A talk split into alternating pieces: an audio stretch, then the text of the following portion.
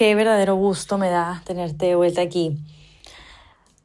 Ya sé que el mes pasado te bombardeé de episodios, entonces decidí este mes darte una vacación. Pero de todos modos no quería que, que quedáramos tan a la distancia, entonces ahí te va un nuevo episodio con Pablo. Y te voy a platicar algo para que estemos en completa y total sintonía. Hace muchos meses yo estaba hablando con una persona muy cercana y estábamos platicando el podcast y ideando pues episodios, demás. Y llegamos a la conclusión, no me acuerdo si fue a él, si fue a mí o si fue a los dos, pero llegamos a la conclusión de que estaría muy bien, sí, aparte de traer gente nueva cada vez más aquí y platicar y escuchar y compartir, pues estaría interesante que las personas que ya pasaron por aquí vuelvan un año más tarde a contar qué ha sido de sus vidas, qué ha pasado, o sea, en general como un catch-up. Lo padre y la ventaja de esto es que son historias y las películas y los libros pues acaban de una y de golpe. Y pues estas cosas las personas en realidad no. Entonces, bueno, pensamos que era una muy buena idea. El único problema, el único inconveniente era que dije, pues es que de aquí a que pase un año de haber grabado con gente, se me va a ir la vida, o sea, falta años. Y pues no hay plazo que no llegue, que no se cumpla ni que no llegue, no me acuerdo cómo es el dicho que dice mi mamá, pero pues ya está aquí. Y yo feliz porque, aunque Pablo no fue la primera persona con la, grabé, con la que grabé, sí fue de las primeras. Entonces, su episodio se grabó en enero del 2022. Se subió después, pero bueno, ese es otro tema. Se grabó en enero 2022 y ahorita pudimos grabar en enero 2023. Hablamos mucho de su libro, que en ese momento apenas lo estaba escribiendo y estaba viendo, estaba muy motivado. Ahorita ya es como todo lo que ha pasado después de publicarlo, su obsesivo compulsivo, demasiadas cosas. Entonces, si no has escuchado su episodio 4, no te preocupes, no tienes que, porque creo que la manera en la que Pablo se expresó y todo, en realidad es como si muy nuevo, pues. O sea, no va a decir nada que tengas que hacer referencia para atrás. Y si sí lo viste, si sí lo escuchaste, no te preocupes tampoco porque es impresionante el salto que las personas damos de un año a otro. O sea, tú lo vas a escuchar y vas a decir quién es esta persona, es otra completamente nueva. Entonces, bueno, aquí te lo dejo. Platícame qué tal. Te mando un besote y espero estés teniendo una semana divina y que así sea para todo tu 2023. No quise escuchar otra vez lo que habíamos grabado. Yo tampoco. Porque me acuerdo perfecto. no lo escuché. Ah, no. No, yo tampoco. Yo no, pero nunca lo he escuchado. lo escuché 20 minutos, media hora y dije, ¿Te no, dije, no, no podía. Me daba mucho Tanto Sí. Sí, no podía, te lo juro, te lo juro. Fíjate que me había pasado que me dijeran que no se escuchan, pero no que de que lo quitaron. No, yo lo quité, te lo juro. Y dije, no, no puede ser voy a escuchar el nuevo que grabé. Sí, te lo juro. Bueno, pero de lo que yo me acuerdo de ese, este, tengo muy presente muchas cosas. Me acuerdo que cuando terminamos, digamos, el mensaje que yo me llevé aquella vez fue de que si voy a hacer algo, lo voy a hacer excelente. Ah, sí. Que me decía, ¿sabes qué? Yo todo lo dejaba a medias y todo como que me, y, y pues sí le echaba ganas, pero pues sabía que no estaba llegando nunca a mi 100. Entonces yo salí todo como, sí, voy a hacer, obviamente. Ya. Y me acuerdo mucho de que cuando hablamos, te, te estaba platicando que entré a yoga y dije, me tengo que parar de cabeza. O sea, ah, me tengo que parar de cabeza y eso lo voy a hacer y le voy a echar ganas. Y ya me paro de cabeza. Ya. Ajá. Ah, Entonces, ahorita que volvemos a grabar, es de que. Ya. Ándale, sí lo hice, sí pude hacerlo. O sea, no le eché, digamos, el 100% desde el mero principio. Empecé ya tarde, pero como que digo, wow, que pues fue hace más o menos un año. Digo, me tardé en pararme mi cabeza. Pero, mira, en... O sea, tu episodio me acuerdo que se subió en abril. Ok. Pero se grabó en enero. Del 2022. Del 2022. Ya, ah, no, sí, hace ya rato. ¿Es un año? Es un año. Es un año, exactamente. Ajá. Y entonces ahorita que yo estaba haciendo como que recuento de que vamos a hablar, de esto, de que, fue hace un año, fue que... Ha pasado muchas cosas. Han pasado demasiadas cosas. Sí, sí. Me paro de cabeza ya. Sí, ah, sí. Este, pero sí, entonces, updateame. No, pues nada, pues... Como tú sabes, bueno, eso que dices de De cuando yo quiero hacer algo, lo hago. Y sí, eso sí, he sido así todavía. O sea, me he quedado así constante.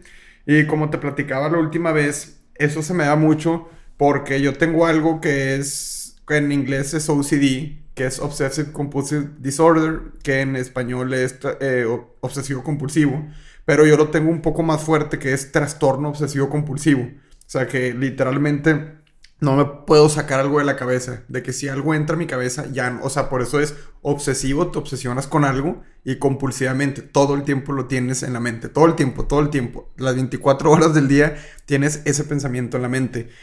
Y lo que también te platicaba la última vez es que esa energía, muchas veces, a gente como mí, cuando no va a terapia, la canaliza y se obsesiona con cosas malas, de que esto malo me va a pasar. Si me explico, imagínate, te voy a explicar. Este, me tengo un examen y si no y si no me saco 80 voy a reprobar la materia. ¿Sí me explico? Este, entonces, eh, todo el tiempo me obsesiono con de que ¿qué pasas en vez de en vez de obsesionarme con tengo que sacar arriba de 80 para pasar la materia, me obsesiono ya con el qué pasa si repruebo. Entonces, todo el tiempo mi mente está, ¿qué pasa si repruebo? No, si repruebo esta materia, mis papás se van a enojar conmigo, me van a sacar del colegio, me van a sacar del colegio, ya no me voy a eh, juntar con mis amigos, si ya no me junto con mis amigos, ya no, voy a salir los fines de semana. Así me explico, hago toda una, una historia, por así decirlo, de una cosa que todavía ni sé si va a pasar o no. Ahora, ya yendo a terapia, como yo lo veo, necesito sacarme 80 para pasar la materia, o sea, 80 en el examen en vez de esa energía enfocarla, ¿qué va a pasar si no me saco 80? La canalizo a, me, me tengo que sacar 80 o más. ¿Sí me explico? En vez de estarme obsesionando compulsivamente en, hijos, ¿qué va a pasar? O sea, en todos los, digamos... Pero en todos los escenarios de la vida me pasa eso. En todos los escenarios de la vida, hasta ahorita. Digo, ¿qué pasa si grabo este podcast? Y me abro mucho. Y luego estoy saliendo con una chava y le digo, ay, mira, grabé un podcast. Y lo escucha y dice, ¿qué onda con este vato? Está bien raro. Y luego ya no quiere salir conmigo. Eso, eso es un lado malo, pero igual al revés. ¿Qué pasa si grabo el podcast, lo hago con demasiada energía, demasiada enjundia, y estoy saliendo con una chava y lo escucho y dice, oye, qué interesante persona. ¿Sí me explico? O sea, en todas las cosas siempre tengo de que como que esos dos lados. Y antes de, de, ir a terapia, yo voy con una psicoanalista, siempre era concentrado en lo malo. Todo, todo, todo, 100% de las cosas era lo malo, de que qué malo me va a pasar, este, en qué me puede afectar esto, en todas esas cosas. Y eh, gracias a la terapia, al psicoanálisis, he podido ir cambiando esa energía a algo positivo, algo de que cómo usar todo lo que me pasa o todo lo que quiero hacer, algo positivo. Entonces, sí, o sea, está... Por eso, tío, eso que me, dijiste que en el podcast pasado eh, hablamos de cómo yo siempre estoy concentrado en que quiero hacer esto y quiero hacer esto. Es gracias a eso, el psicoanálisis, que me ayudó a concentrar esa energía y en cosas buenas.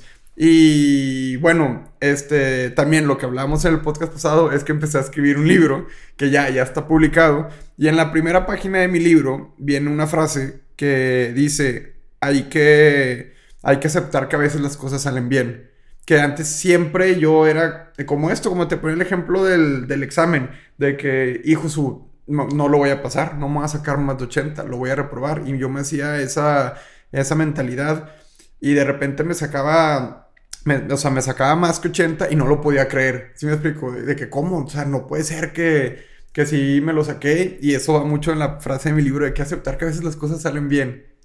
Y sí, eso, bueno, eso, tocando el tema de lo que tú me decías, de, de que como que tengo algo en la mente y no dejo de pensar en él y lo logro, va, o sea, esa es la explicación detrás de mi obsesidad. Bueno, pues qué bueno que lo encontraste de manera positiva, porque antes, ¿cómo navegabas por la vida?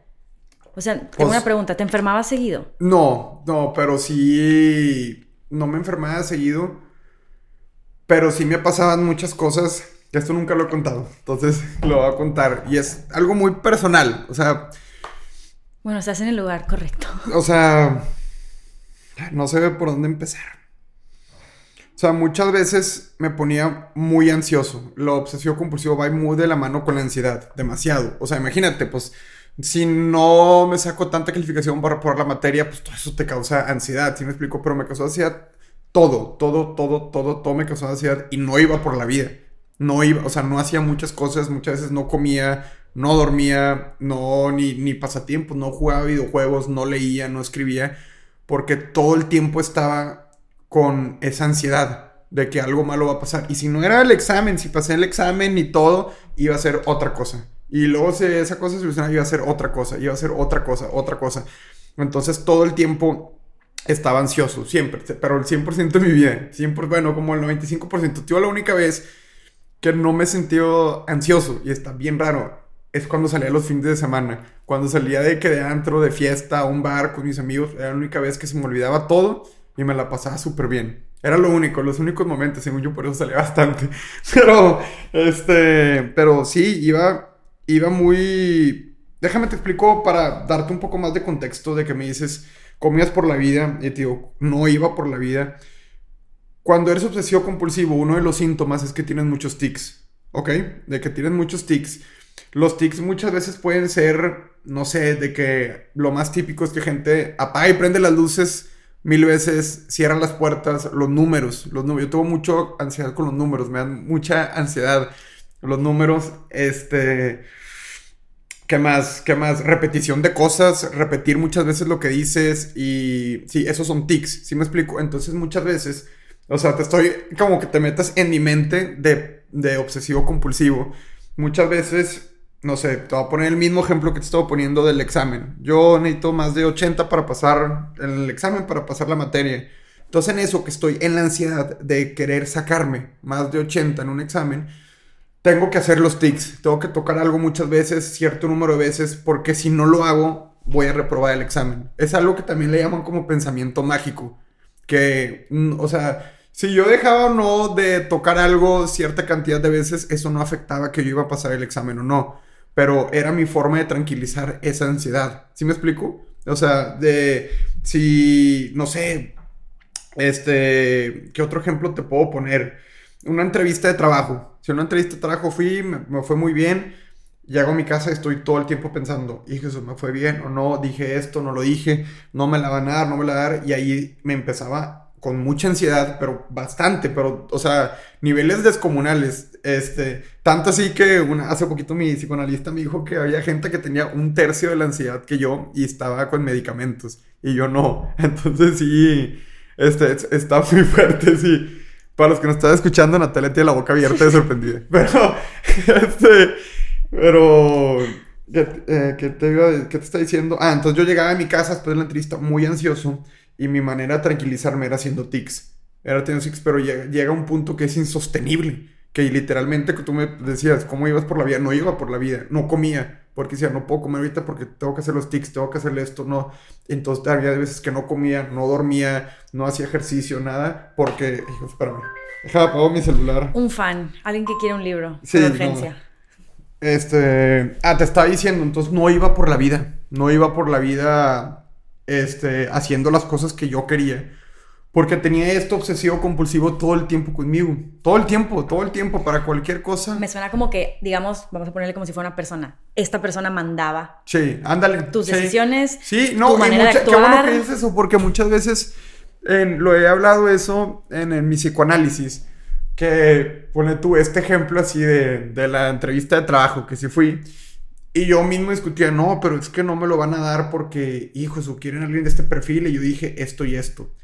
Y luego yo también dije, no, pero sí me lo van a dar porque querían a alguien que fuera esta carrera y esto. Y yo empezaba a tener una pelea conmigo mismo. O sea, una discusión conmigo mismo de dándome argumentos. ¿Sí me explico? Entonces, este, que no llegaba nada. Porque que no llegaba nada esa discusión. Porque, bueno, llegaba a que seguía teniendo ansiedad. Seguía teniendo ansiedad.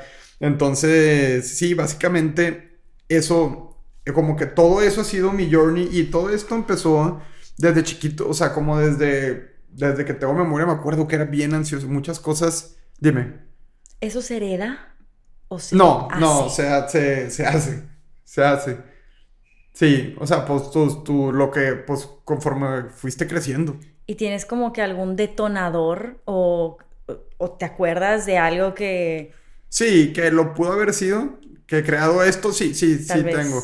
Y, hijo, super, no le quiero echar, pero no, pero es mi mamá, mucho, porque mi mamá me cuidaba mucho de chiquito, bastante, bastante. O sea, como que, no, no juegues con esto porque te puedes quebrar la pierna. No, esto no sé qué. Entonces yo en mi mente era, hijos, no puedo hacer esto porque me va a pasar algo malo, y me va a pasar algo malo, me va a pasar algo malo. Entonces, de crecí con esa como que, hijos, algo malo me puede pasar y me obsesioné mucho con ese, como que con ese pensamiento. Y fui creciendo y ya así se quedó. Y a mi hermana, no es que no la cuidaron tanto, pero siento que no. A los primeros hijos no nos Ah, cuidan. pero- o sea, lo, decre- lo digo. Pero, este, ¿cómo se llama? Este, mi hermana sí, como que siento que no fueron tanto así con ella, o un poquito, y mi hermana es un poquito obsesiva compulsiva, o sea, ya puedo ver, ahora ya que fue terapia, como que se preocupa por ciertas cosas que no tienen tanta lógica, y digo, hey, ¿qué onda? ¿Tú también tienes Ey, algo? venimos de la misma madera. de- ándale, sí. Entonces, este, tengo, o sea, de ahí, de ahí, lo que me preguntabas, de ahí viene mucho. Sí, y aparte a como soy yo, que soy alguien bien acelerado, bien acelerado, o sea, voy a mil por hora, pues chocan esas dos cosas y hace que tenga el trastorno obsesivo compulsivo. O sea, que ya no es, es que hay obsesivo compulsivo, que hay gente que es obsesiva, que es más o menos los que tienen que tener todo ordenado, todo así, y luego hay trastorno que ya es cuando te, te afecta en tu comportamiento, que es lo que yo tengo. Y, y sí, eso lo tengo desde, desde chiquito, desde que yo tengo memoria y llegué al punto a los 18 años que ya no podía. O sea, ya, o sea, literal, ¿verdad que dices comías por la vida? No iba por la vida, ya no podía y empecé a ir a terapia por eso. A los 18, tengo 26 ahorita, ya llevo 8 años en terapia. Felicidades. Sí, gracias. Con la misma persona y no he fallado. No he fallado, o sea, nunca ha habido un momento en que, ay, no fui un año, sí, no, siempre voy, hasta cuando fui a intercambio de que por llamada y todo, Time, antes de que sigamos por ahí, quiero yo nada más tirar tantito manto de piedad a los papás. Porque yo a tu mamá la adoro. Ah, pero no la culpo. Ah, o sea, no, no. O sea, yo digo, madres, o sea, porque ella también tuvo una infancia muy difícil, Obviamente, bastante sí. difícil. Entonces, hasta al revés, yo la admiro y digo, a la madre, ¿cómo después de todo lo que pasaste y. Y eres buena. Ajá, y, es- y- No sé y- cómo saliste y- bien. Y, salimos bien, Caro, a yo, a mi hermana y yo. O sea, hasta eso digo yo, ¿qué onda? Sí. A mí me impresiona mucho y ahorita que tengo amigas que están teniendo bebés, soy tía, yo me considero tía. Tía. Ah, tú también eres tío, Yo bueno, tío. tú sí eres el tío literal. Sí. Pero ahorita veo como, si yo ahorita tuviera un hijo, híjola, de verdad no hay manual. No, O sea, ay, yo es- siempre pensé, tío, a lo, a lo que he pensado bastante.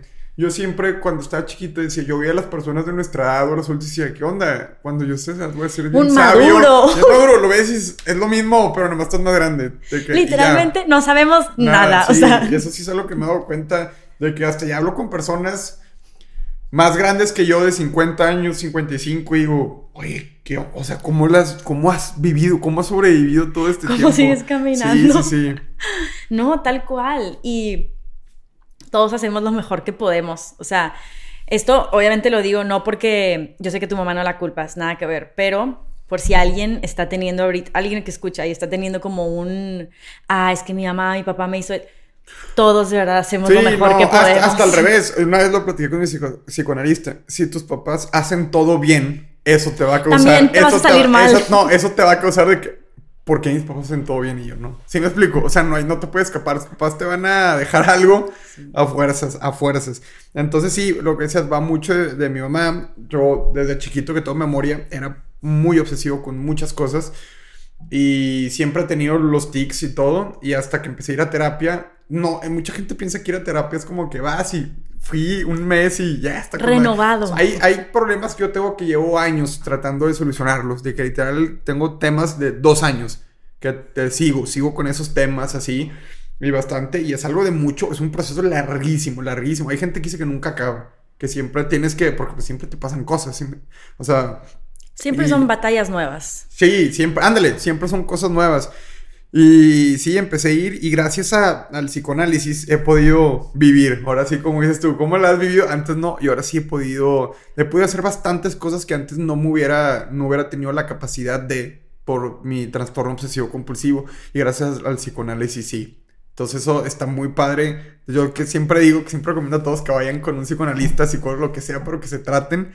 Este, y sí, y de eso, de mi obsesivo compulsivo, salió la cosa de escribir. Eh, porque yo muchas veces, por ejemplo, yo, yo iba a terapia dos veces por semana, em- después iba mejorando, empecé a ir una vez por semana y ahorita voy una vez cada dos semanas. voy una vez cada semana y mi psicoanalista me recomendó que, que cada, que cada vez que, o sea, imagínate que yo un lunes, ahí iba, bien tranquilo, todo, como que sacaba todo lo que tenía dentro. Era miércoles, me pasaba algo y decía, fuck, de que faltan 12 días para que vuelva a ir a mi psicoanálisis y esto me tiene bien ansioso. Mi psicoanalista me recomendó escribir, escribir, escribir, escribir lo que yo pensara para poder sacarlo, para plasmarlo, porque no es una cosa es pensarlo y otra es decirlo y otra es escribirlo. Entonces me recomendó escribirlo, empecé a escribir, empecé a escribir todo lo que me pasaba, de que, cómo me sentía, no lo que me pasaba, lo cómo me sentía, que me siento bien ansioso, no sé qué. De eso empecé a juntar varias, varias como eh, hojas de eso lo que sentía. Y de ahí salió después mi novela, que al principio de cada, eso es una cosa, la gente que ha leído mi novela o, no, al principio de cada capítulo te pongo una hoja de que una carta de uno de los personajes y es me siento muy ansioso, me siento muy nervioso, no sé qué hacer, no sé. Y eso no es un personaje, ¿verdad? Soy yo escribiéndolo. Pero o sea, literalmente no cambié nada. Cuando me lo mandé con la editora no se cambió casi nada. Casi lo que lees ahí es lo que yo sentí, exactamente. Entonces, de ahí también salió, le doy muchas gracias a la escritura, porque como te dije, voy al psicoanálisis, saco todo, y también por medio de la escritura saco todo también. ¿Sí me o sea, y, y, saco todo y luego lo voy a, y lo analizo con mi psicoanalista también, todo lo que escribí.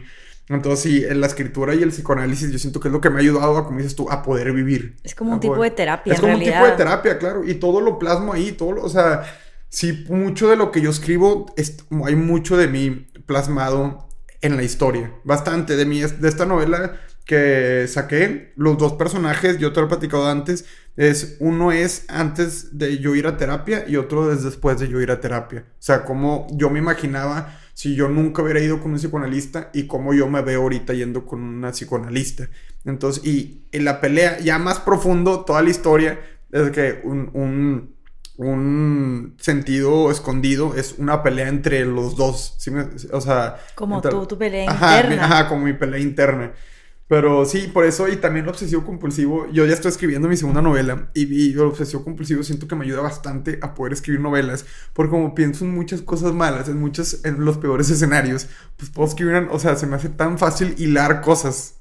Entonces, Sí, te pones creativo. Sí, esta novela la, la, primera la escribí en cuatro meses. O sea, así de rápido de que porque, de que no sé, y aparte como soy obsesivo compulsivo, escribo, o sea, si la voy a terminar y tengo que escribir todos los días, todos los días escribo, todos los días escribo. Entonces lo terminé y dije, ¿de qué se trata terminar la novela? No, este, tío, tío, ¿cómo llegué a mi nueva novela? Yo tenía una enfermedad de que ya me operaron, todo bien, que no podía tener hijos. O sea, que no podía, o sea, no podía tener hijos, pero me podía causar infertilidad. ¿Ok? Y ya me operaron y ya estoy bien, ya soy fértil, ya puedo tener hijos. Ay, felicidades. Sí, ya como si ya hubiera tenido un hijo. Pero ya puedo tener, o sea, no que fuera infértil, no que no podía, pero me podía causar no tener hijos. Esa enfermedad, el, el 50% de los hombres que son infértiles es por eso. Entonces ya, me operaron y todo, ya estuve al 100.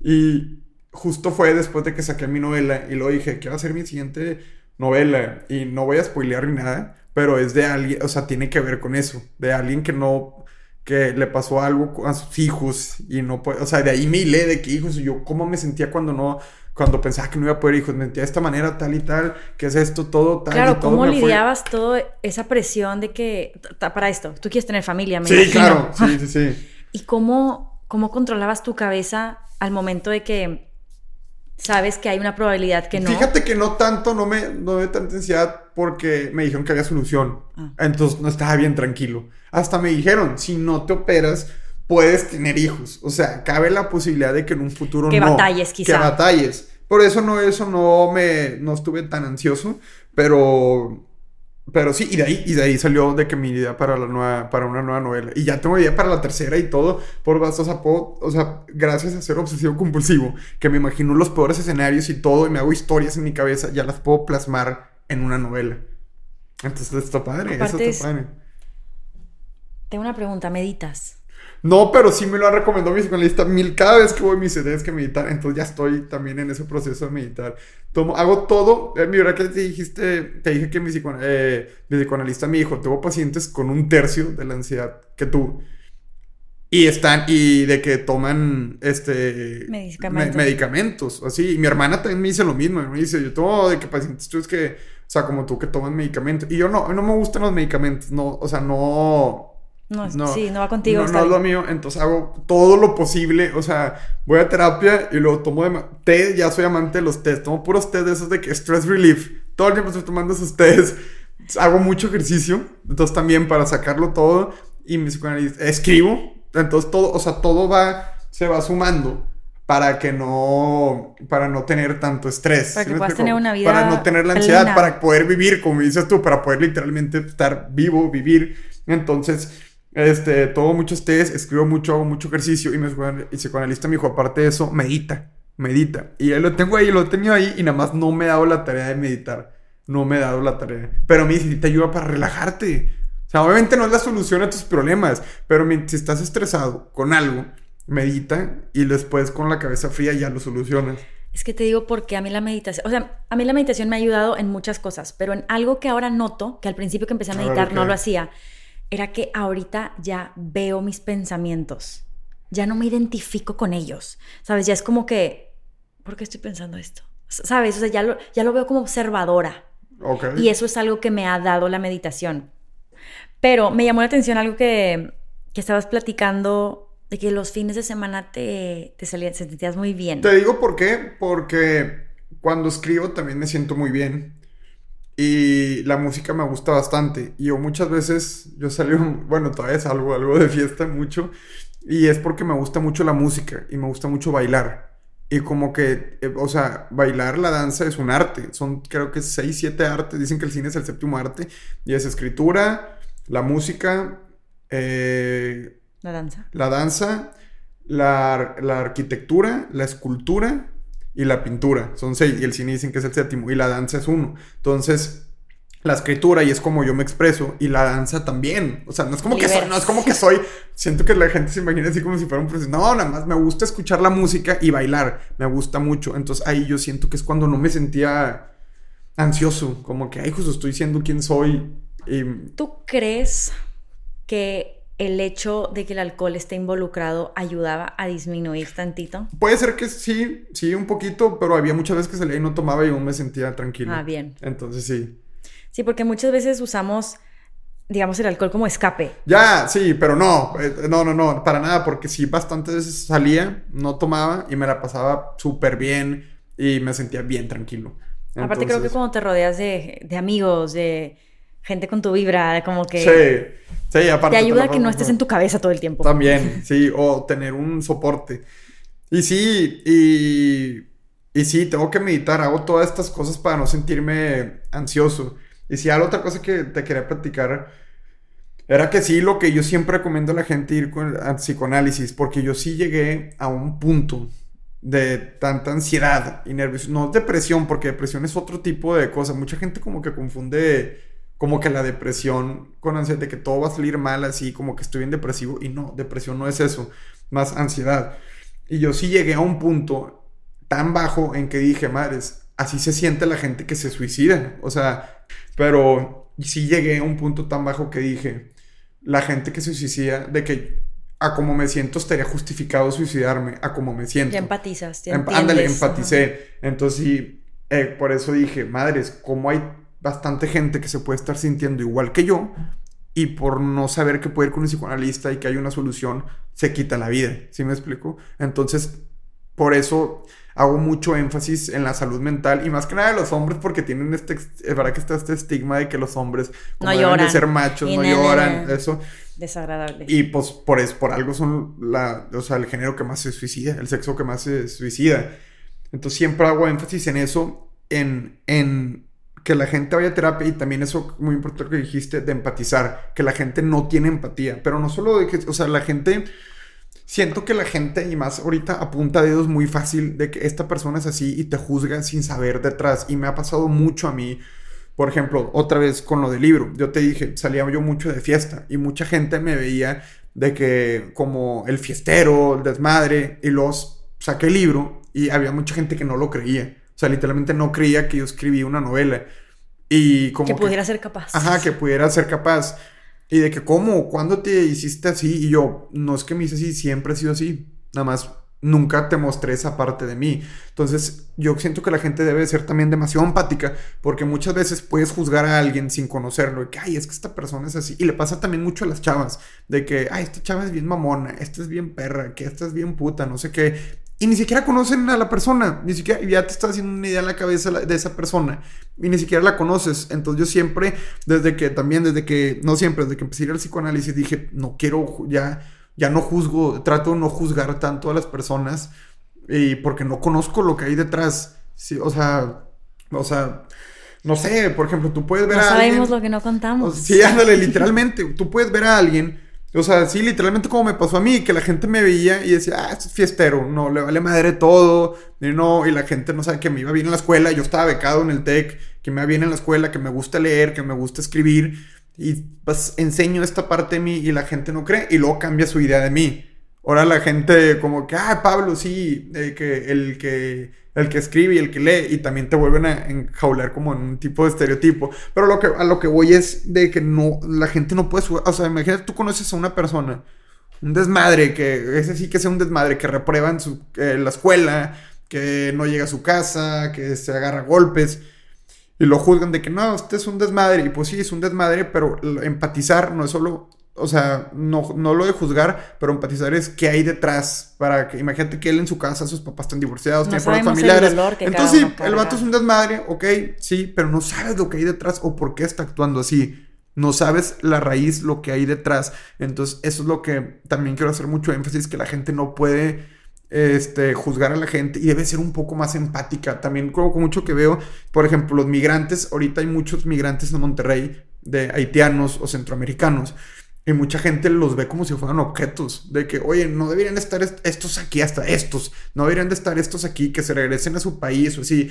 Y yo, ponte en sus zapatos, imagínate dejar toda tu vida atrás, venir de Haití, de Honduras, de Nicaragua, del sabor donde sea, a una ciudad que no conoce, estar viviendo en la calle y mendigar, pedir dinero ¿Cómo, la gente dice esas cosas de insensatas y los trata literalmente como objetos sin empatizar? Esa, o sea, si ellos estuvieran en su posición, no quisieran que alguien les estuviera diciendo lo que ellos le están diciendo. Y también simplemente por el hecho de ellos haber nacido en un lugar privilegiado y esta gente no ya se sienten con el poder de juzgar de no, es que este vagabundo, este cero y no saben lo que hay detrás, no pueden empatizar porque nunca han vivido lo que esa persona vivió, pero pues no lo tienes que vivir, simplemente tratar de entender, oye, ¿por qué este, con, con que esa vez que lo veas en el semáforo pidiendo dinero y lo que hagas de ese semáforo a tu casa te pongas a pensar, ¿qué es lo que trajo esta persona aquí? ¿Querrá, ¿Querrá estar aquí en verdad? Pues no, todo eso pensarlo y hacerte un poco empático hacia esas personas, ¿sí me explico? Y esto lo digo no solo de esas personas o la gente con todos, con todo yo siento que la gente tiene que ser más empática y ponerse en los zapatos de las otras personas porque no sabe, y te lo digo, yo soy, o sea, lo enfatizo mucho porque como me pasó a mí, de que ya lo puedo ver, ¿sí me explico? O sea, como me pasó mucho a mí con esto del libro, de la novela que saqué, que mucha gente me tenía con un estereotipo y no sabía lo que había detrás de mí, también, por eso lo enfatizo mucho. Y también, mucha gente que me conoce. La otra vez este, conocí a una persona que me dice, ¿cómo? ¿Cómo que tú escribiste esta novela? De que leyó mi novela. Y me dijo, no creo que tú le hayas escrito porque te veo y eres alguien bien alegre, bien activo, no sé qué. Y no creo que, porque mi novela pues, tiene muchos temas muy fuertes, muy profundos, muy de miedo, muy de tortura y así. Entonces me dicen, ¿cómo lo, cómo lo pudiste escribir tú? De que no, hasta una persona que me dijo, eh, contrataste un ghostwriter, o sea, alguien para que te lo escriba yo, no, hombre, no. Y es porque no conocen ese lado mío, porque, porque no los juzgo, pero porque nunca lo compartí. Nunca compartí ese lado mío de ansiedad, de los tics, del nerviosismo, del obsesivo compulsivo. Entonces llega alguien y me dice eso y digo, ¿cómo? De qué raro, yo sí sentí, o sea, como que la gente me ve ahí como que no cuadra yo con la novela que escribí.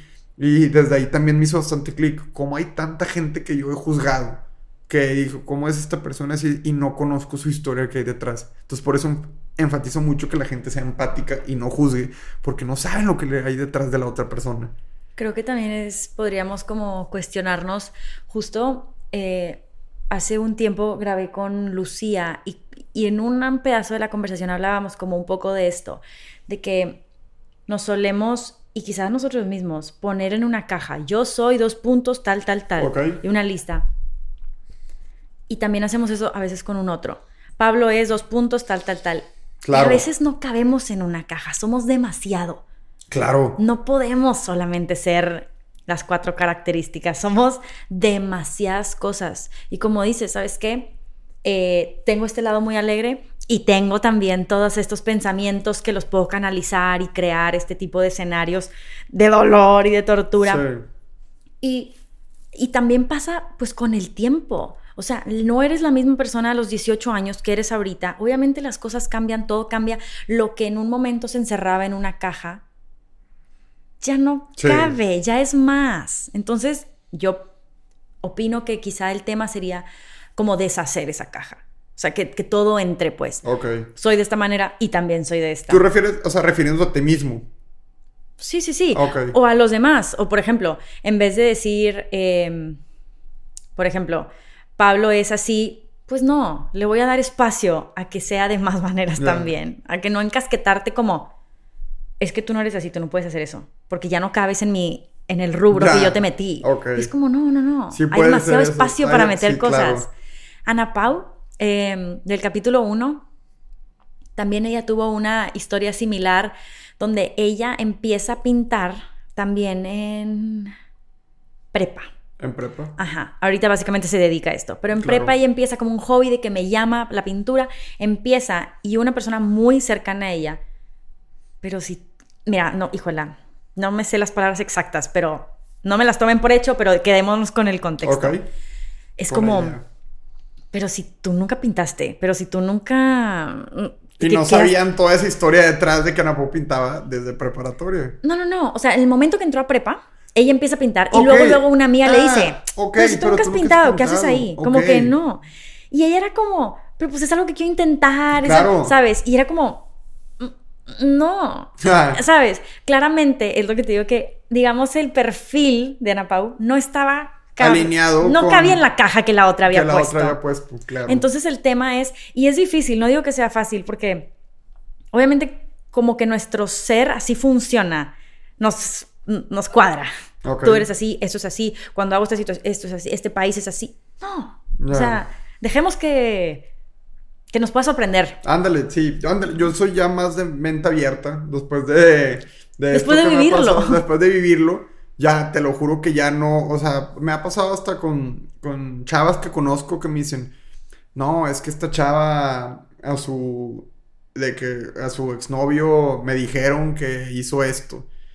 Y puros rumores. Entonces, y yo antes decía, ah, ¿qué onda? No, pues ya no quiero salir con esa chava. O sea, y ahora digo, Pausa, hizo como... eh, ¿A qué te refieres con hizo? no, de que lo Es trataba que me bien imagino... mal. Ah, ya, ok, ya. O sea, no, no de poner el cuerno, así Ah, ya, te ya, fuiste. ya. No, eso sí, bueno, si hay una prueba, pues no. Pero, no, como que, ay, esta chava me dicen que, que trataba bien mal al novio, que, que es bien fiestera, que como que le vale madre. Y ya no me dejo llevar por eso. Digo, pues ya la voy a conocer yo. Y si yo veo que es así y no me gusta, pues ya. Pero no me gusta eso porque yo sé que han dicho cosas de mí que capaz si no me, que no me gusten. De que, ay, no, no te voy a decir con ese chavo, es bien fiestero. No saben nada de mí, no saben eso.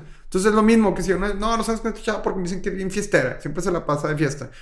A ver, pues me gustaría conocerlas, a ver qué onda, que nada que va de fiesta y al día siguiente se levanta a, ayudar a una fundación de algo. Oye, nada que es bien fiestera, pero le gusta leer y te compartimos eso. Nada que es bien fiestera, entonces me gustaría, o es bien empática, así. Entonces ya también de eso me ha ayudado bastante a ya como que quitar esas barreras de juzgar a la gente. Y ya, yo sí la conozco, ya yo juzgo a la gente ya después de conocerla y ni eso, ni juzgo, ya, o sea, empatizo, pero no los catalogo como, ay, tú eres esta persona, tú eres esta otra persona. Pero sí, eso me ha ayudado bastante. Sí, es que al final, también cuando una persona actúa, realmente no sabemos todo el dolor que tiene para decir o hacer lo que hace. O de la otra manera. O sea, cuando yo leía tu libro, no quiero spoilear nada, pero esos son dos personajes, digamos, Sí. uno bueno, uno malo. Sí. Y al momento de, digamos, meterme en el malo, es como... Entiendo que está haciendo, o sea, lo que está haciendo está mal, sí, no, no lo voy a discutir. Pero hay una justificación en su mente. Tiene una razón. No sé si lo justifico, pero en- digo. Ándale, lo entiendes, su perdón, no dolor de- justificar, Claro, lo claro. entiendes. Digo, su dolor ha de ser Enorme. demasiado fuerte. O sea. Ah, de que puedo entender por dónde viene su. ándale. Puedo entender por dónde viene lo que está haciendo. O sea, como que su dolor debe ser horrible y no me puedo imaginar vivir con esa herida tan grande. ¿Sabes? Te digo, no justifico, no significa que. ¿Qué? Ándale, que estuvo bien lo que hizo. claro, que no, perdón. O sea, pero, sí, sí, sí, pero. Pero sí, eso es, eso es interesante. Oye, y hablando de. de la gente de. O sea, en general. Ajá.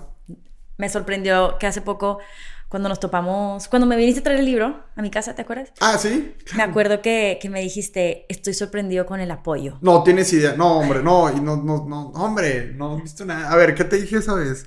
En ese momento llevabas qué? Un día con el libro Un día, no, ese día, creo que ese día. Claro, o sea, tú lo sacaste y me dijiste, Natalia, te voy a llevar. a ver, sí, literalmente.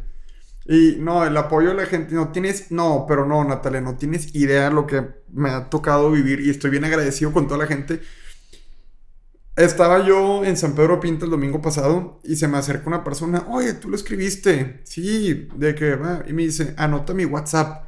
Y yo, va, de que, ¿por qué o qué? Me dice, yo soy dueño de la mayoría de los panorámicos en Monterrey, de que me gustaría apoyarte, me gustaría, mándame mensaje y te apoyo y te subo de que unos panorámicos. Y yo, no puede ser. Y yo, hombre, muchísimas gracias. Yo nervioso ahí de muchísimas gracias. Le mando WhatsApp, no, hombre, aquí te van a mandar todas las especificaciones, todo, mándame los diseños y te subimos ahorita. Entonces yo de repente, pum, va, pum, me manda todo, le mando el diseño y me dice, en 20 minutos ya estás arriba en los panorámicos. Y ya, y de repente voy y estoy ya en un panorámico y en Lázaro Cárdenas metiendo la carretera. Y yo dije, no lo puedo querer. Y me dice, no te va a cobrar nada. O sea, yo lo hago para apoyar a la gente. Me gusta ayudar a la gente. Y yo, no puede ser. O sea, no, yo dije, no, no, o sea, qué bondadosas personas. Y luego, pasó eso y yo me al panorámico y al día siguiente le fui a entregar un libro a una persona que se enteró de mí y me compró el libro y dije, ah, pues, te lo voy a entregar a tu casa. Llego a su casa y me dice, ¿qué onda? Pues cuéntame, ¿qué onda? ¿Qué te inspiró? Estaba platicando. Y él me dice, oye, yo tengo un restaurante aquí en San Pedro, en Calzada San Pedro. Si quieres, tráeme los libros y los vendes ahí y ya, y no te cobro nada. Y yo, ¿cómo? ¿En serio? Sí. Y aparte, yo vendo en Rappi, pues mi comida. Pongo ahí libro y que pidan tu libro por Rappi. Y yo, ¿cómo? Pero ¿cuánto te doy de comisión? Me dice, no me des nada. Yo me gusta ayudar a la gente y no te cobro nada. yo, no puede ser. me dice, sí, hasta te, te paso el contacto a mi sobrino, tiene una cafetería, una coffee shop. Dile para que vendas tu libro ahí. Y yo, no puedo, o sea, y me voy tan... La palabra en inglés es overwhelmed, de que... abrumado. abrumado, perdón, sí, de, de todo el apoyo de la gente, pero bastante. De repente también estaba en San Pedro de Pinta, se me acercó una persona de que yo, ah, el libro, tú lo escribiste, sí. Y me dice, yo conozco a alguien que ha sacado un, un apoyo de la CONARTE, de la Comisión Nacional del Arte. Este, lo conozco, te voy a pasar su contacto para que tú y todo y te pueden dar un apoyo de la CONARTE. Y ya, y de repente le marco, mando WhatsApp. Sí, claro, contacte con esta persona. Y así te van. Yo digo, no puede, o sea, no, es bastante, y bastante gente que lee mi libro me dice, lo va a recomendar en grupos, lo va a recomendar este, y me han llegado bastantes ventas de libros de, es que fulanito lo puso en este grupo, es y completos desconocidos, gente que yo no conozco, me ha promocionado, y ¿cómo? O sea, estoy, estoy en las nubes ahorita de que con el cariño que he recibido de bastante gente y gente que no conozco, que ni sabe cómo soy. Ándale, que no me juzgó. No sabe que... Si soy ¿no? Ajá, no sabe, ¿no? Empatizó conmigo de que este chavo le está echando ganas lo voy a ayudar. Y digo, no puede ser, estoy, te lo juro que es demasiado, demasiado, demasiado el apoyo de, que me ha dado bastante gente. Te pone en perspectiva, ¿no? Como, no sé, siento que ahorita ya que ves tú a gente haciendo sus cosas, es como, dale, hazlo, por favor. Sí, sí, no. Y sí, y sí te pega un poco de eso. Bueno, yo siempre, sí, sí me, yo creo que soy una persona que siempre ha ayudado pero ahora ya lo quiero hacer aún más después de todo. Y dijo, no, sí tengo que dar de vuelta. Y hay mucha gente, ahí yo vendo mi libro en San Pedro de Pinta que se me acerca. Me dice, oye, ¿qué onda? ¿Cómo hiciste para sacar tu libro? Yo estoy, quiero sacar mi libro. Y le digo, mándame WhatsApp y ya platicamos. Y manda WhatsApp y les explico todo. Todo así. Y entonces digo, hasta ah, padre también. Sí, de que te acerquen y ayudar. Creas como esa cadena de... De favores. Sí, no sé si de favores, como de de ayuda. De ayuda, sí. No sé, porque está padre. Está padre que hacer a otros brillar también. Sí. No, o solo ayudar, o sea, ayudarlos, sí, no sé, como que. sí, esto es muy abrumador eso que el, el apoyo, la ayuda, y yo, sin conocerlo, soy un completo desconocido para no saben quién soy. Bueno, va a ser el escritor, ándale, ahí sí me tienen como un escritor que ayudé. Y no sé, está demasiado padre, es un sentimiento muy bonito. Eso que... Como humbling. Ándale, sí, sí, ándale, tu humildad muy... demasiado. Pero sí, sí, eso que dices, sí, he tenido mucho apoyo de la gente. Pues como dices, hay que aceptar que a veces las, cosas, salen bien, hay que aceptar que esas cosas salen bien, sí. Y eso va mucho lo de, de, pues, de mi libro y todo, que, o sea, y del obsesivo compulsivo, que yo no quería que, yo le tenía mucho miedo al éxito, así, mucho miedo de que no podía, y como que hay veces que aceptar que sí, a veces las cosas salen bien, a veces haces algo, pasas el examen, te contratan en trabajo, publicas tu novela y se vende, hay que aceptar que a veces las cosas sí salen bien como lo planeaste, que no todo, que no todo es malo, digo, obviamente a veces hay cosas malas, pero muchas veces las cosas hay que aceptar que sí salen bien. Está padre, me, encanta esa frase. Sí. ¿La escuchaste algún lugar? no, yo, no, ah. una vez, no, por, creo que una vez la dije en mi, en mi psicoanálisis, de que como que me está yendo muy bien y, dije, y, y, me, y me, me causaba mucha ansiedad eso, me causaba mucha ansiedad que las cosas fueran bien. Y me, porque como, que sentía como que no me lo merecía. Y mi psicoanalista me dijo, hay que aceptar que las cosas salen bien y ya, o sea, no. Tómalo. No lo sobrepienses. Ah, tómalo, de que sí y ya. Y sí, otra cosa de la que quería hablar era que, que mucho, como te dije, que me decías cómo vivías y dije, no, no vivía, de que, porque tenía mucha ansiedad y un soporte bastante grande, aparte del, de que me ayudó a salir, aparte del psicoanálisis es la gente que te rodea, amigos y familiares. O sea, yo pienso bastantes veces de que si no hubiera tenido los amigos que tengo o la familia que tengo, hijo suave, no sé si hubiera podido haber salido adelante. Porque mi familia, desde el momento que dije yo quiero eh, ir a terapia, quiero, yo te apoyo completamente. Mi familia, todo, yo te apoyo y yo llegaba con problemas, me escuchaban y con mis amigos también. Hasta a veces con mis amigos me da tanta cosa que soy muy ansioso y siento que los, que los hostigo mucho y siempre están ahí para apoyarme. Entonces, también eso lo quiero enfatizar mucho de que, se rodeen de gente muy buena, porque está bien padre cuando tienes un problema, no cuando tienes un problema, cuando tienes un problema y que tienes con quién apoyarte. Eso es para mí una base demasiado fuerte para poder salir adelante. Porque sí, de bastantes veces, como te decía, mm, este, tengo psicoanálisis eh, cada dos semanas, voy el lunes, me faltan otras dos semanas para ir y me pasó algo el martes, me faltan 14 días para ir, escribes todo, te tomas un té, vas al gimnasio y todavía tienes esa angustia y lo que es platicar con alguien y están tus amigos ahí para, están tus familiares ahí para escucharte y eso es invaluable, o sea, eso también lo enfoco mucho, que así se rodean con gente muy buena y mis amigos yo los considero tipazos. Tipazos, tipazos. Yo siempre los promociono bastante. O sea, con las chavas que salgo así que me dicen, oye, ¿cómo son tus amigos? Le dije, moriría por ellos. Y tío, ¿cuál es un, parámetro que la otra vez se lo dije a una persona y se rió mucho?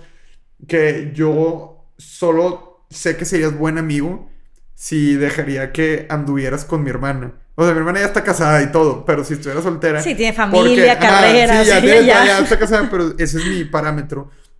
Porque yo no dejaría que mi hermana estuviera con un pendejo o con alguien malo. Entonces digo, sí, o sea, si eres mi o sea, si de que eres muy amigo mío, de que yo dejaría que eh, anduvieras con mi hermana porque sé que eres una buena persona. o sea, alguien que yo, alguien que yo estoy con él y me estoy empezando a juntar y digo, hijos, esta persona no sería buena, o sea, no se recomendaría a una hermana o, a una amiga, no, no me llevaría con esa persona. Espero que le recomendarías a tu hermana Graco. Ah, claro que sí, claro, no, es un tipazo, sí.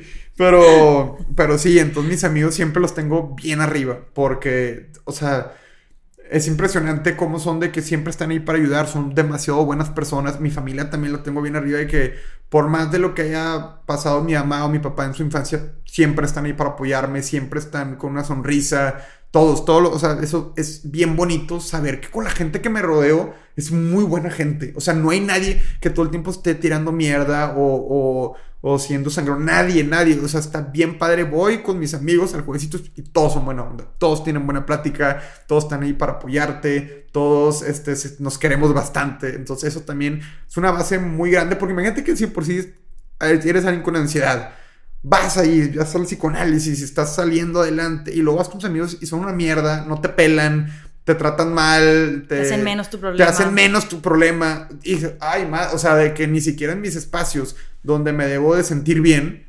este, me estoy sintiendo bien. Pero sabes qué, Pablo, lo he dicho en, a muchas personas fuera de episodios o en episodios. Sí. Para tener que, para, perdón, para atraer, para tener a gente buena, o atraerlos como quieras, tienes que serlo.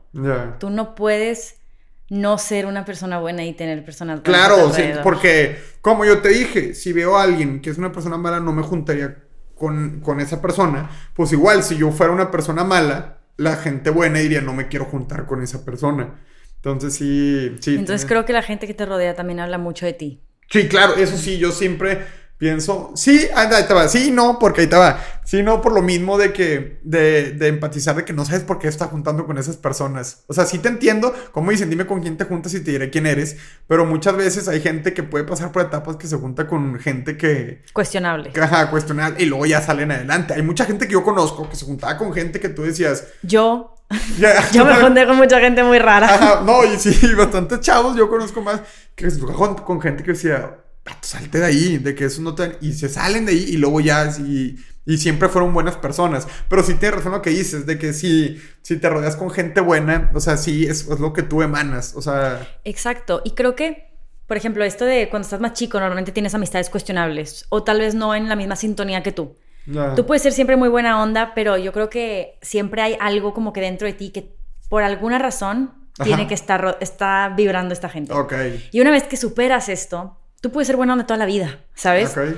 Y como que superas esto y ahora sí atraes gente que está más en tu sintonía. Ya. Creo yo que por eso a veces como que tenemos que pasar una racha de ciertas personas que nos muestren unas cosas, que nos enseñen algo y luego ya es de que, ok, luego- ahora sí ya estoy bien parada Y te aquí. digo que esto también, como dices tú, que si eres gente buena, te rodeas de gente buena, a mis amigos, de que, este, pues nos juntamos y todo, y a veces salimos, nos hemos estado juntando con gente de otras razas, así, y todos son bien buenas, pero esa gente con los que no son, son demasiado buenas personas. Entonces empiezan a juntar, y digo, ¿qué onda? Esta persona es demasiado buena onda, y luego hay otra persona, "Ey, va a salir este chavo con nosotros hoy, que de repente, no sé, alguien me dice, oye, este chavo me está diciendo que qué onda, qué vamos a hacer, ah, pues que le caiga, le cae y dices, qué buena persona es- o sea, o sea, hasta de mis amigos, lo- con los que nos hemos juntado últimamente, que no son de nuestra raza, raza, que del San Roberto, de los, nos empezamos a juntar y digo, qué buenas personas son de estas con los, con los que estoy conociendo. Como dices tú, yo soy buena persona, mis amigos, pues vamos a traer a gente que sean buena persona, porque el momento que llegue alguien que sea malo, pues ni siquiera lo, vamos, lo van a invitar, ya lo invitamos una vez y no van a ya- conectar desde el inicio. Sí, porque sí nos ha pasado que de repente viene alguien y decimos, no, como que, este, ¿qué está haciendo? ¿Qué pedo con este güey? No, nuestra vibra es muy sangrón, es muy mamón. Y pues ya te, lo de- te dejas de llevar con él. La misma vida lo separa. O sea, ándale, aparte, la misma vida los separa. Pero sí, eso enfatizo mucho en los amigos y en la familia, que tiene que estar bien unida, porque sí, cuando te caes, o sea, están ellos ahí para apoyarte. O sea, no digo que nada más eso, obviamente tienes que tener tu psicoanálisis, tu, tu terapia, porque te tienes que tratar, pero que le haga, que compense que tengas una buena base familiar y, o sea, y amigos, porque eso te va a ayudar a que vayas mejor en terapia. Creo que es un plus, claro. Mucha gente lamentablemente no, no tiene una buena familia o relaciones, tal vez, no sé, por alguna razón u otra. Creo que, como dices, la, el primer paso es, o sea, digamos, dijiste de ir a terapia, es conocerte. O sea, es como Sí. que saber que tú eres tu apoyo, que tú eres tu soporte, que tú eres tu todo. Y obviamente mm, cuando a veces eso no parece suficiente, está bonito llegar con gente que te dice, tranquilo, todo bien. Sí. Entonces sí, me Y aparte los padres de los amigos que te humildean bien rápido. O sea, tú te crees, yo a veces te lo juro que me siento así de... Yo también en mis, en mis nubes de que no, vendí tantos libros, soy famoso. Llegas con ellos y te empiezan a madrear y te empiezan así. Y dices, no, hombre, está con madre que llevas con tus amigos y te humildean y ya...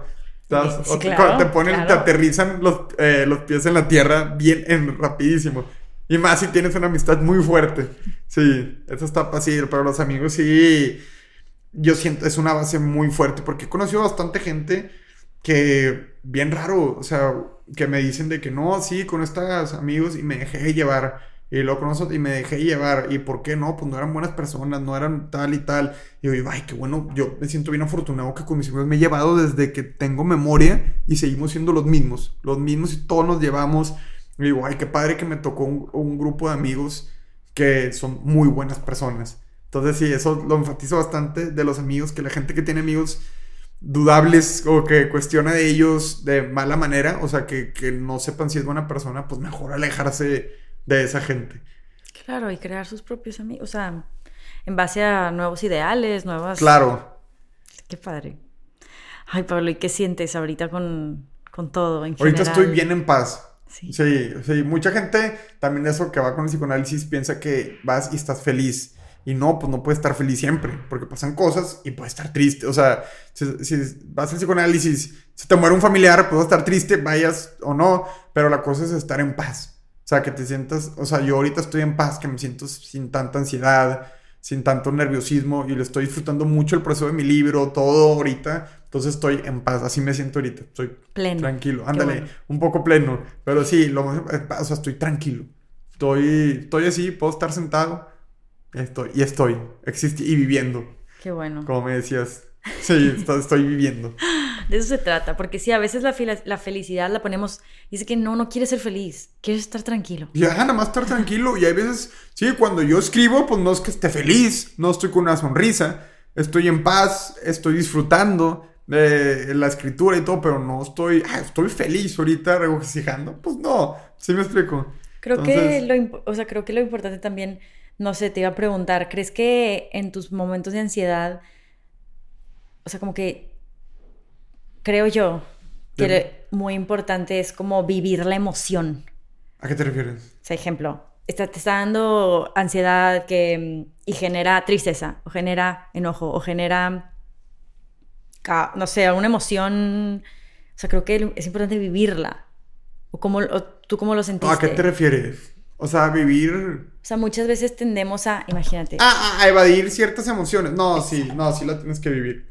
No, claro, por supuesto, claro. Hay mucha gente también, un ejemplo es que cuando cortan o así, no, como que dicen, no me quiero sentir triste, corté, voy a decir de fiesta, uh, todo bien. Y en verdad nunca le dieron closure, nunca cerraron ese sentimiento, nunca tuvieron esa... Ay, es que no es duelo, duelo es cuando se muere alguien. Pero sí, ese de darle, o sea, sentir, cuando tú cortas, obviamente te vas a sentir triste. Y la cosa es no evadir ese sentimiento, es, me voy a sentir triste y me voy a sentir hasta deprimido, ansioso, lo que tú quieras, enojado, porque me cortaron, así. Y, luego ya después terminas eso y ya te sientes en paz. Pero si tienes que vivirlo porque la gente que, por ejemplo, en ese ejemplo, que no, no sé, no, no, no va a sentir triste, siempre tiene, se queda con la cosa adentro, que nunca como que cerró esa etapa en su vida. Y eso y con todo. y luego te terminas enfermando. Yo por eso te pregunté de que si tu ansiedad te generaba como... Sorprendentemente no. No, era muy ansioso y se me empezó a caer el pelo por eso. Este, entonces sí, sí, por eso. La, o sea, la, los, los dos cosas que más hacen que te caiga el pelo es la testosterona en los hombres y la ansiedad. Entonces sí, yo tenía las dos, tengo las dos. Entonces sí, este... Sí, entonces eso hace bastante que, pues sí, ve toda mucha gente que es CEO, así, que tiene puestos de muy poder, de un, de un puesto de muy importante, tan pelones, ve, ve la gente se, se, se, pierde el pelo porque tan muy, el estrés hace que se te caiga el pelo, literalmente. Wow. Sí, sí, sí. Es importante vivirlo. sí, de eso vivir las cosas. Y, y vivir la terapia, eso como siempre digo, es, enfatizo bastante que la gente vaya a terapia, porque es como si yo te digo, ay, Natalia, me quebré el brazo, me vas a ir con un doctor. No, yo a ver cómo le hago. Ay, pues, ¿qué? te diría, ¿qué pedo? O sea, me dirás, ¿qué pedo? ¿Qué onda? Es lo mismo, es como si la gente dice, no, tengo problema. Ah, ve con un psicoanalista. No, yo solito. Ay, ¿tú qué? ¿Tú quién eres o qué? Sí me explico. O sea, eso, eso sí lo enfatizo mucho porque pues, cuando te enfermas físicamente vas con un doctor y cuando la gente se enferma mentalmente no va con un doctor. No va, no hay esa cultura. Imagínate eso, imagínate que la gente se rompa una pierna y no vaya al doctor. No, pues ahí, a ver cómo que, pues no, si hay alguien ahí que tiene una solución o que te puede ayudar a encontrar una solución, ¿por qué no vas con esa persona? ¿Tú crees que como te costó admitirle a tus amigos o a, bueno, al parecer no porque son muy buenos, pero como decir, sí, yo voy a terapia? Me costó un poquito al principio, pero no porque me iban a juzgar, sino porque era muy personal. Entonces dijo como un año, no, como, como un año después de que empecé a ir. Te lo pregunto porque, o sea... Pero les, o sea, ni me juzgaron, fue de que, ah, qué padre. Claro, no, te lo pregunto porque, como decíamos antes, muchas veces para el hombre es bien difícil Abrirse. ponerse en una posición vulnerable. Yo ya, yo ya no. Ya no me Ya- junto con eso. No, sí, ya no. Yo sí, o sea, ya no soy como ese de que no, no mostrar emociones débiles. A mí ya me vale lo que siento, siento. Sí, yo siempre lloro en películas. Ahí, siempre que hago películas lloro. A veces yo lloro con videos de Rayados campeón en apertura 2003 y me pongo, veo y, No, y no, lloro. esto. O sea, soy, soy muy, muy, muy Sentimental. muy sentimental. Sí, bastante. Y hasta creo que eso hace, lo he notado mucho para los chavos que están solteros. Que si eres muy sentimental o así, a las chavas les gusta eso. O sea, a muchas chavas no les gusta un chavo como que es una piedra, no habla. No, pues qué pedo con este vato, sí. O sea, les gusta mucho alguien que, es más, hasta siento que te hace más masculino. Siento que la gente, los hombres que son vulnerables, no vulnerables, perdón, que se abren mucho. O sea, Que muestran esa parte ándale, vulnerable que muestran esa, parte vulnerable, al revés de que qué tanta seguridad tiene para mostrar esa vulnerabilidad y no sentir pena, ni miedo, ni nada. Claro, porque es un acto de confianza, de, Ándale, seguridad en sí mismo. Eso, eso, de que qué confianza tiene esta persona. O sea, hasta te emana esa seguridad el que alguien pueda compartir esas vulnerabilidades con los demás. Claro. Sí. Me da gusto, porque claro, ir a los 18 años, cuando era ser cool, Sí. ¿sabes? Pues ha de haber sido difícil, entonces estoy feliz que, que Sí. te tocó como tranquilo ese recorrido. Sí, y fui porque sí, porque ya no podía. O sea, pues 18 es una edad muy temprana para empezar. No creo que sea temprana, pero creo que 18 No, pero años- temprano en el- lo que ha ido la gente normalmente. Sí, no, tú puedes ir desde antes, claro, pero entre más temprano mejor, porque muchos problemas se enraizan en tu mente. En la Y- infancia hijos, o- Imagínate sacarlos, pero sí, no, como dices tú, que la gente sí, que exprese sus sentimientos se me hace lo mejor. Es la mejor medicina y no sabemos. Pensamos que un Advil nos va a quitar el dolor de cabeza y, Y, la a verdad platicarlo. Es, la verdad es que... Pues hasta eso de trata terapia. Ir a hablar tus vulnerabilidades. Imagínate que fue a terapia y no, no va a contar esto. No, pues, ¿cómo? O sea, a eso así me explico. O sea, sí, Sí, sí, sí, sí. Y sentir las cosas. Corté con mi novia. Llórala, llórala. eso o sea, también. Llórala, no pasa nada. que si fulanito de tal hizo, enójate, o sea, grítalo, exprésalo, pues. Porque sí, te digo, pensamos que una medicina, nos- una pastilla nos va a quitar y a veces el problema es nada más porque no, No. aceptamos lo que Y sentimos. sí, y no tener miedo a que te juzguen por decirlo o que lo- o el que dirán de ti. Si eres, eso también es algo que mucho yo batallé y ya afortunadamente ya estoy mucho mejor en ese tema. Que a mí, como me tocó mucho esto, que la gente como que me catalogaba mucho de fiestero así, como que yo me preocupaba, hijos, ¿qué dirán la gente de mí? O sea, qué flojera, me tienen bien mala ima- dirán. me tienen mala imagen, no sé qué, y me empezó a preocupar un momento eso. Y luego después, ya que fui yo, ya que empecé a ir a terapia y todo, así, me vale 100%. La gente que me conoce sabe quién soy. Y los que no, que me conozcan. Sí, Sí. sí. Y lo mismo yo, por eso ya no juzgo a la gente. Porque como me pasó, ya no... Ya no apunto dedos. Mejor. Hasta que los conozca. Nah, no me sé ni eso. Pero sí. Ay, pero pues me da demasiado gusto que, que todo en tu vida te esté funcionando. Ahí va, hoy por ahorita. Las cosas han salido bien por ahorita. Sí. Tú disfrútalas, tómalas, son un regalo. Obviamente se va a poner difícil, pero porque de eso se trata la vida. O sea, Claro. te van a mandar piedras y el chiste es... No, y estoy disfrutando. Cuando se pone difícil, disfruto el proceso.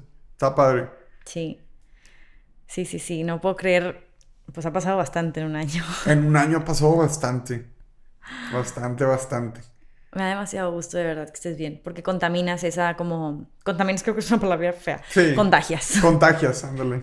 Sí, contagias estas ganas de hacer, contagias como... Esta buena vibra, pues. Ya, ok. Entonces me da gusto que, Ay, muchas gracias. que hayamos vuelto a grabar, la verdad. O sea, yo que te conozco de muchos años, no sé, está padre. Como que en parte de haber sido parte de... Del proceso, del proceso. Ándale, sí. Sí, sí, sí, sí.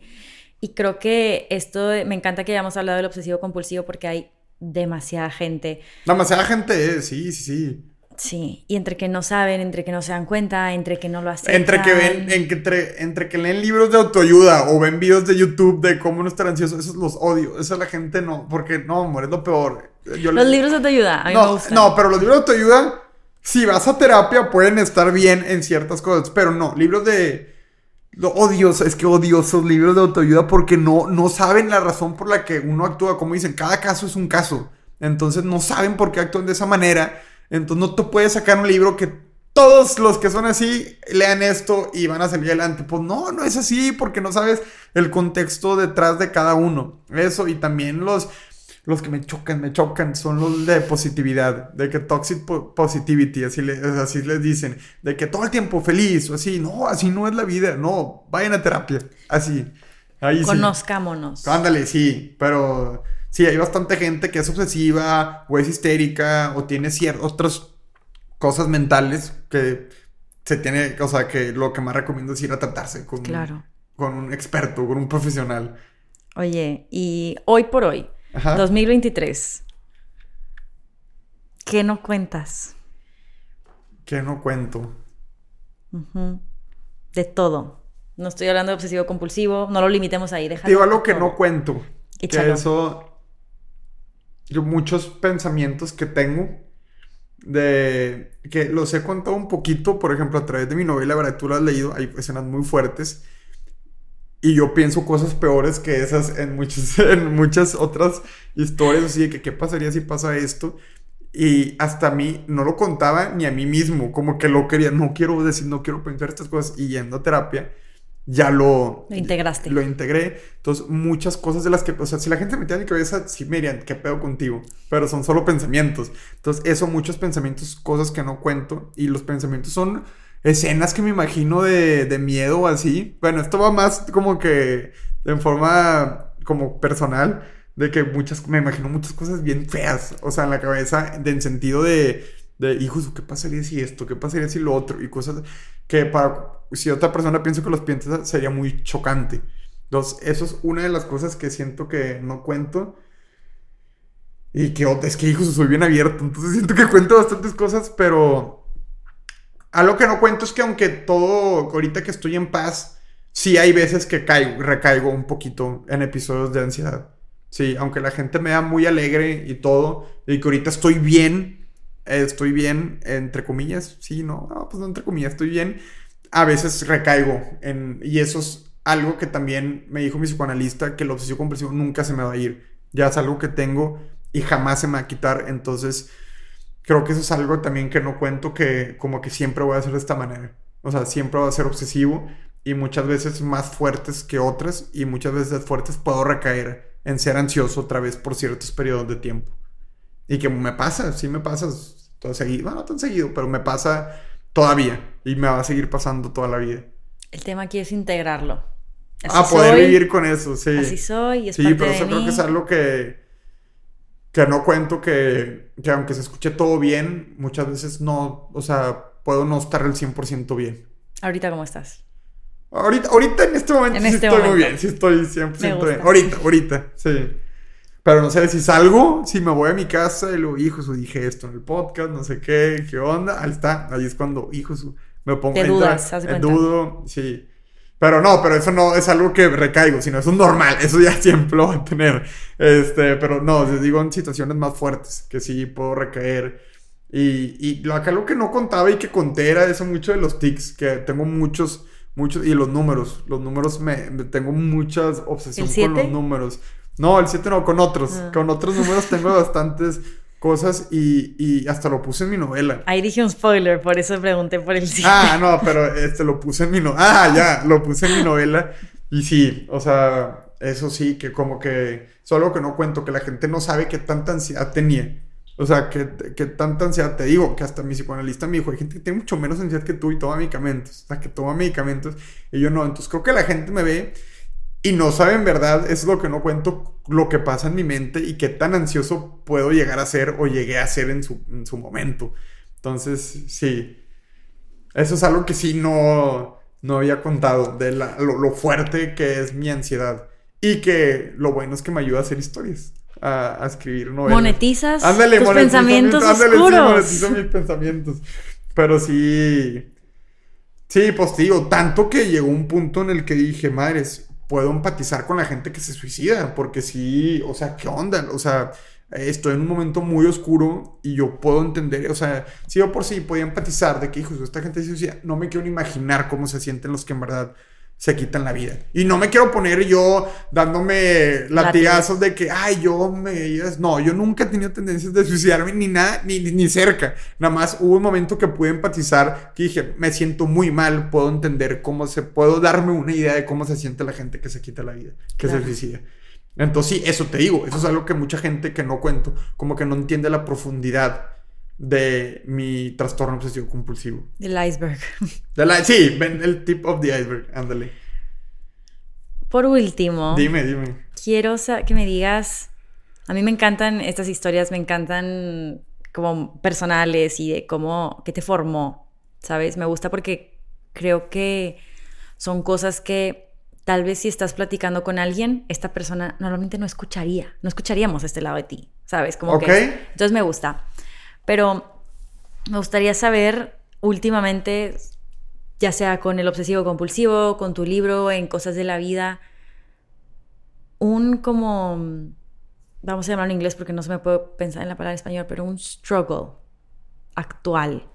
¿Una pelea actual? no, struggle, como un...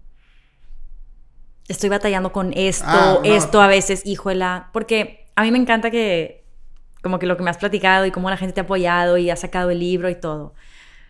Te lo pregunto porque muchas veces a las personas es como, híjola, pues es que está todo perfecto en su vida, pues claro que le va a salir todo bien, ¿sabes? Ya. De que dime un struggle, algo que dices ahorita, híjola, ¿no sabes? Te digo algo que a veces... La imprenta me quedó mal. cuando conozco a alguien, como ya soy muy yo, así puedo llegar a ser muy intenso. Entonces estoy tratando de bajar y que lo he podido hacer. Ese es, nuestro gol que tengo de no ser tan intenso cuando conozco a alguien nuevo. Ah, eso, eso es un gol que tengo ahorita. Como que no, mira, escribí este libro y una violación de que, a ver, dale dos pasos para atrás, ¿sí me explico? O sea, eso sí, del ser muy intenso cuando, ahorita ese es mi struggle ahorita, que cuando conozco a alguien nuevo, de no, como que hay, hay una frase que siempre nos río mi hermana y yo. ¿Has visto Friends? No. ¿Nunca has visto Friends? No. o sea, los conozco. Es que hay una, hay una que un chavo, Chandler, va a ir a una date y la otra personaje, Mónica, le dice, be yourself, but not too much. O sea, que tú, pero ahorita no tanto. Así, así me identifico. De que muchas veces como que me emociono mucho y hablo mucho y así, entonces puedo llegar a ser muy intenso de que, o mucha información y, y como que estoy eh, trabajando en, de que conozco a alguien, ok, ahí va, de que... Dame unas tres veces más o que no ser tan específico de, no, en mi libro está muy pesado, esa es una cosa, y no decir, mi libro tratan de violar a alguien, lo torturan, o sea, no, mejor, está bien pesado, ahí tú le, oye, después ya que lo, oye, te gustó esta escena, no sé qué, o de que te interesó, está fuerte, ya, ir así, pero no ir de cajón así con todo. Entonces sí, eso es algo que es mi struggle ahorita de bajarle un poco la intensidad de cómo, de, de cuando me introduzco con alguien nuevo. Pero también, Ah, dime, dime. No sé, eso es también lo bonito de ti. Sí, también, no, no, no, pero cuando digo bajar la intensidad, no es que yo deje de ser quien soy, pero ciertas cosas decir, las puedo dejar para... Para el rato. O sea, imagínate que conozco una chava y voy a una de y le digo, no, sí, mi encerrar y puedo empatizar con la gente que, puedo entender la gente que se suicida, me va a decir, o sea, madre, ¿sí me explico? O sea, entonces, entonces, o sea, a eso, me, a eso me refiero. De que ser yo intenso y platicar y ser muy apasionado por los temas que me gustan, pero ciertas cosas, ahí va. Introducirlas después. Introducirlas poquito a poquito, poquito a poquito. Sí, ándale, eso es algo, un struggle de que tengo que, en ese, ese tipo de social skills, irlas mejorando un poquito. Pablo, me encanta. Te lo juro por mi vida que no sabes lo agradecida que estoy de que hayamos vuelto a grabar. no, hombre, yo también. Hasta me da pena eh, otra vez, como que otro episodio. Y dije, no, hombre, nada que Natalia dice, no, hombre, otra vez. Pero es que te digo, ¿qué pasa? Que no sé si ya te había platicado. o sea, ¿quieres hacer un follow-up? Quiero hacer un follow-up de todas las personas que han pasado por aquí, o las que pueden, las que se pueda, lo que sea. Ya.